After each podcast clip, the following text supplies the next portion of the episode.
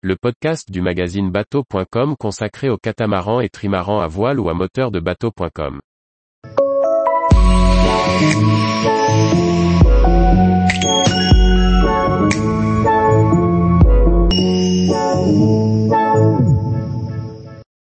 Ouch et ses environs, mouillages écossais sous les ruines du passé.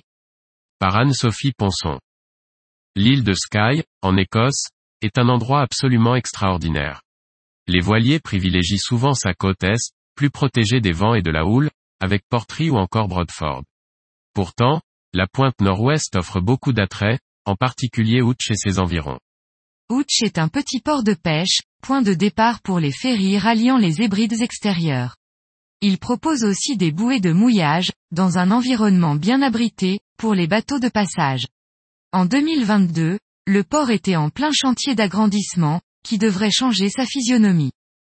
Les bateaux peuvent y ravitailler en diesel au bout du quai. À terre, on trouve également une station essence qui permet de remplir des jerrycans. Quelques magasins, la brasserie de l'île, un camping et des restaurants offrent leurs services juste à côté. Malgré tout, l'escale est plus pratique que jolie. Cependant, à proximité de Ouch, de nombreux mouillages sont enchanteurs. En arrivant du nord, on ne peut que recommander de s'arrêter au pied de Duntoulm Castle. Depuis les ruines du château, la vue est absolument superbe. Dans le Loch Nizor, outre le port de Ouch, se trouvent aussi les Ascrib Islands. Ces îles font partie d'une zone spéciale de protection, en raison des marsouins et des phoques qui s'y reproduisent. Un superbe mouillage est situé devant South Ascrib, la plus grande des îles du petit archipel, achetée en 1985 par le baron Palombo. Il y fit construire une maison, de style traditionnel, devant laquelle une petite jetée permet d'amarrer une annexe. Un peu plus au sud, de l'autre côté de la péninsule de Waternish, Ardmore Bay propose un joli mouillage en contrebas de l'église en ruine de Trumpan. Ce lieu fut témoin d'un terrible drame en 1578, pendant une guerre entre les clans MacLeod et MacDonald. Nul ne sait quand la querelle avait exactement commencé. Cependant, chaque clan avait déjà commis des atrocités.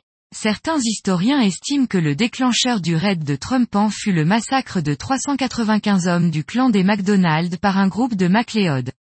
Ces derniers les étouffèrent avec la fumée d'un feu, dans une grotte de l'île d'Egg à l'intérieur de laquelle ils s'étaient réfugiés. Un groupe de MacDonald planifia une vengeance. En 1578, un dimanche, ils débarquèrent près d'Ardmore Bay. Ils trouvèrent un groupe de MacLeod en train de prier dans la petite église. Ces derniers étaient désarmés et sans défense lorsque les hommes du clan des MacDonald les piégèrent à l'intérieur et mirent le feu. On dit qu'une fillette réussit à sortir par une fenêtre étroite et courut donner l'alerte, avant de succomber à ses blessures. On dit aussi qu'une terrible bataille s'ensuivit et que les MacLeods déployèrent le Ferry Flag, le drapeau magique du clan.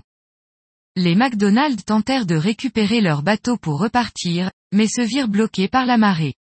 On dit enfin qu'ils furent tous massacrés, sauf l'équipage d'un de leurs canots qui rapporta le récit du massacre jusque chez eux. Tous les jours, retrouvez l'actualité nautique sur le site bateau.com. Et n'oubliez pas de laisser 5 étoiles sur votre logiciel de podcast.